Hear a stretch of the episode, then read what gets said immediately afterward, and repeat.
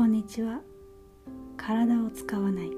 心専門のヨガインストラクターのみゆきです。このチャンネルでは心のこと。心をケアすること。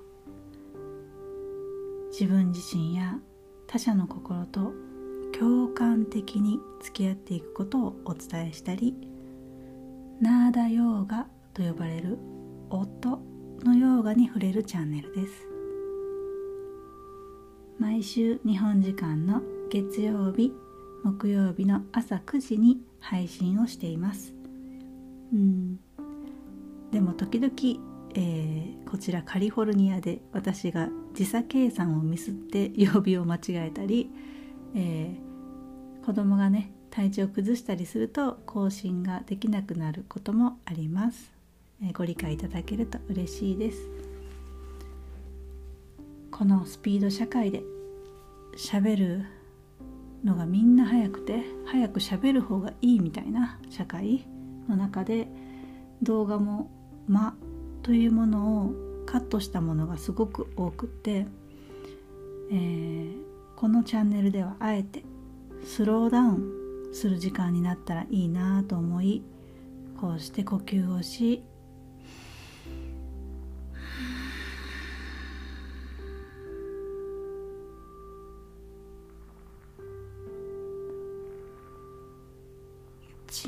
沈黙という時間も大切にしながら今日もゆっくりお話をしていきます。呼吸が浅いどころか止まっていると言われている現代の人たち。せっかくなのでよかったら皆さんも呼吸を思い出して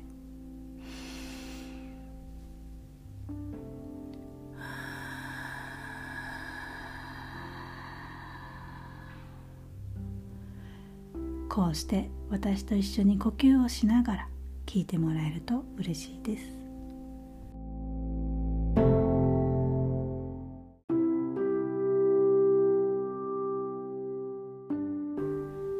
さて皆さん今どんなところにいてますか、えー、私は「元気ですか?」とかあまり言わないんですね。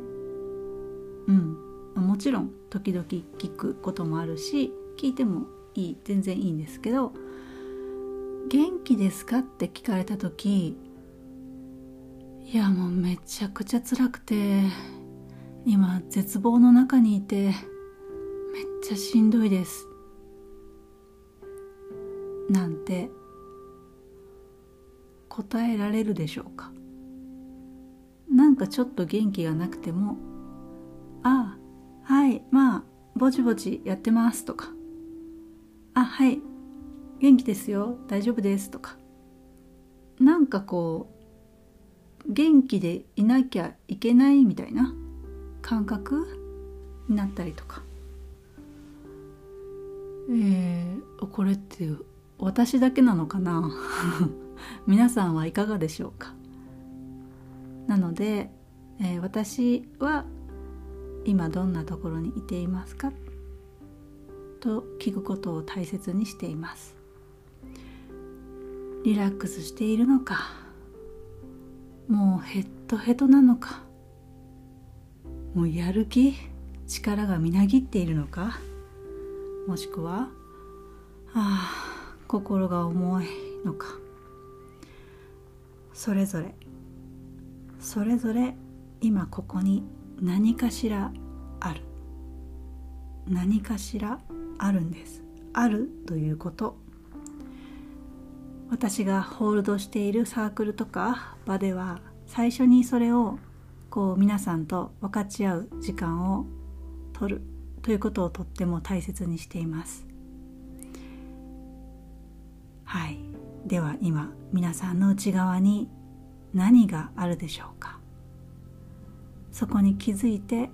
少し感じてみましょうどうぞ。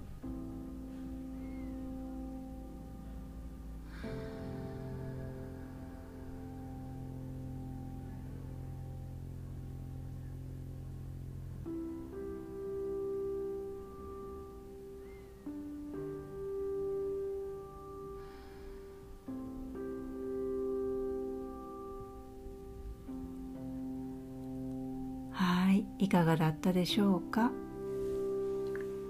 では前回の続き。えもしまだ聞かれていない方がいらっしゃったら先にそちらを聞いていただけると今日の話につながるかなと思います、えー、前回の続き。夫が日本出張中にコロナになっちゃってうんその時に私が思いやりの言葉をかけられなかった。なんなら相手を責める気持ちとか思いやりの声をかけられない自分を責める気持ちそんなんが出てきましたっていうお話でした。そして今回に次回共感的に翻訳していきましょうっていう話をして、えー、前回は、えー、終わっていたと思うんですね。でうんとこういう時まず何をしたいのかというと、えー、私心のヨガをお伝えしてるんですけど心のヨガで、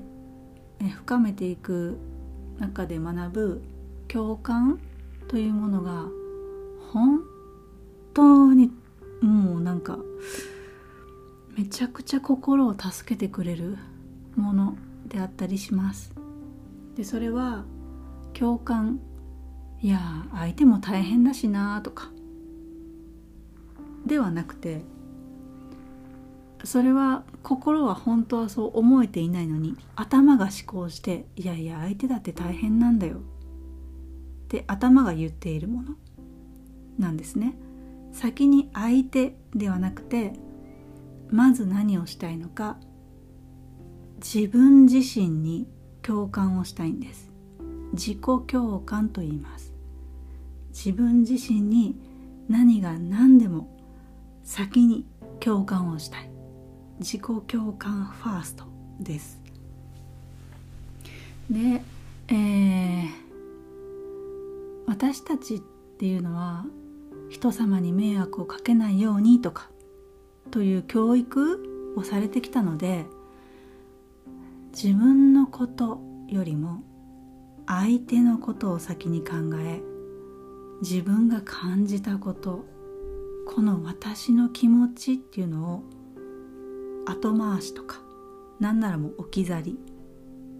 何なら気づきもしない。そして自分のことってそれわがままだよとか誰かに言われてきたのでそれがこう脳内にインプットされている潜在意識の中にのめり込んでいたりします。でも心のヨガで扱う共感はまずは何が何でも自己共感です。自分への共感これがめちゃくちゃ大事。本当に。はいで今回の私の一件だとコロナでアメリカに帰れなくなっちゃったと聞いた時その時のまず私の気持ちはうーんイライラとか「はあ?」っていう感じではなくてあどっちかっていうと「ああ」という感じ？ぐったりとか？なんかこう途方に暮れたような？もうなんかくたくた？ああもうヘトヘト。っていう感じかな。うん。でそんな気持ちになって私が思ったことがこうね毎日毎日飲み歩いて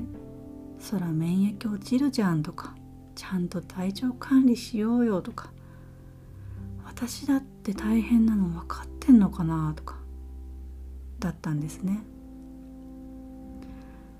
そう思うくらい私は何を大切にしたかったのかここにつながりたいんです。何を大切にしたかったのか。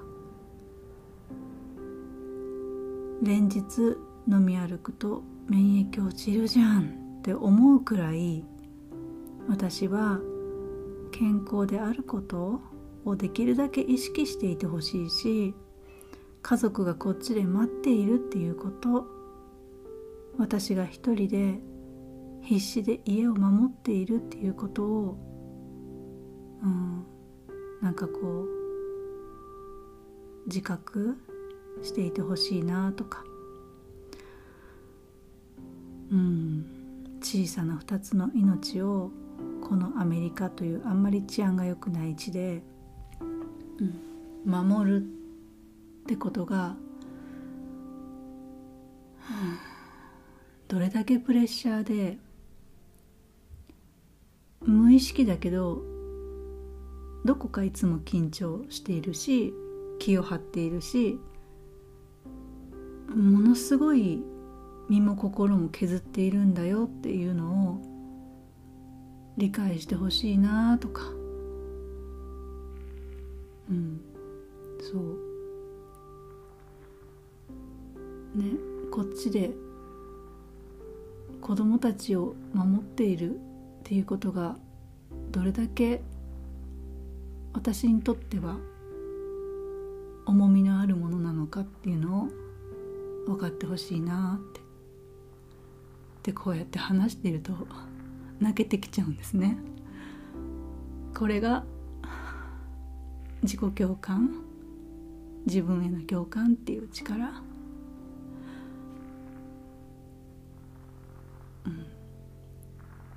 本当はこれを出したかったはずなのに私はまた気を張ってぐっと押し込んでいたわけですでも自分の心に寄り添った時こう押し込んでいた涙が出てきたりとか自分への癒しみたいなものが起こったりします。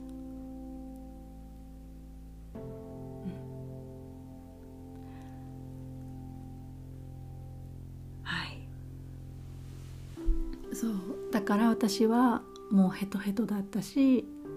くたくたな気持ちだった。こんな風に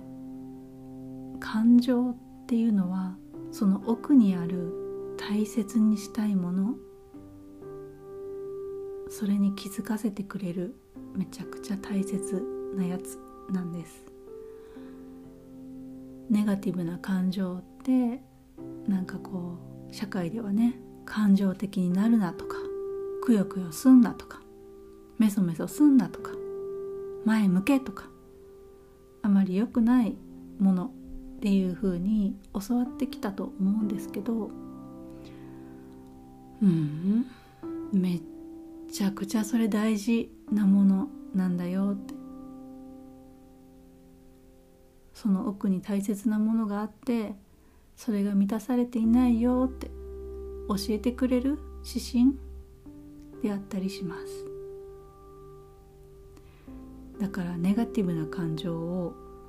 めちゃくちゃ大切にするんですね。そこをケアすることができるようになったらその力を育んでいくと本当に生きる力になる。それは私も体感してきたし私が伝えている人たちも私の仲間たちも体感してきたことであったりします。はい。ということで自分への共感私はこのポッドキャストが終わった後もたっぷり時間をかけて自分への共感をしてあげて相手に思いを馳せたいなとか相手はどうだったんだろうっていうところに来たら、えー、次回相手への共感をしたいと思います。まずは自分の痛み自分の傷が癒えてから無理やり頭で相手だって大変なんだからさとかじゃなくて自分が癒えた時自分の心の傷が癒えた時おのずと相手へ思いを馳せようっていうところに来るのでえまずは私は引き続き自分への共感をしたいと思います。はい。今日も、えー、聞いてくださってありがとうございました。心のヨガ。半年かけてこんな風に心のこと心をケアすること向き合っていくことそうすることで本来の自分を取り戻していく。心の旅。次回は10月出発です。その次はおそらく4月とか春頃かな。心のことを深めていけばいくほど自分のこと本当によくわかるようになるし自分らしく生きるってこういうことだったんだみたいなことがわかるようになってくると思います。そして自分との関係性自分自身の内側との関係性は周りとの関係性とつながっている。から自分自身との関係性を、えー、取り戻していくことで周りとの関係性も変わってきたりします。私が半年間精一杯サポートするので是非一緒に出発をしましょう、えー、Google で PTEX 心とつながる空間と検索していただけたら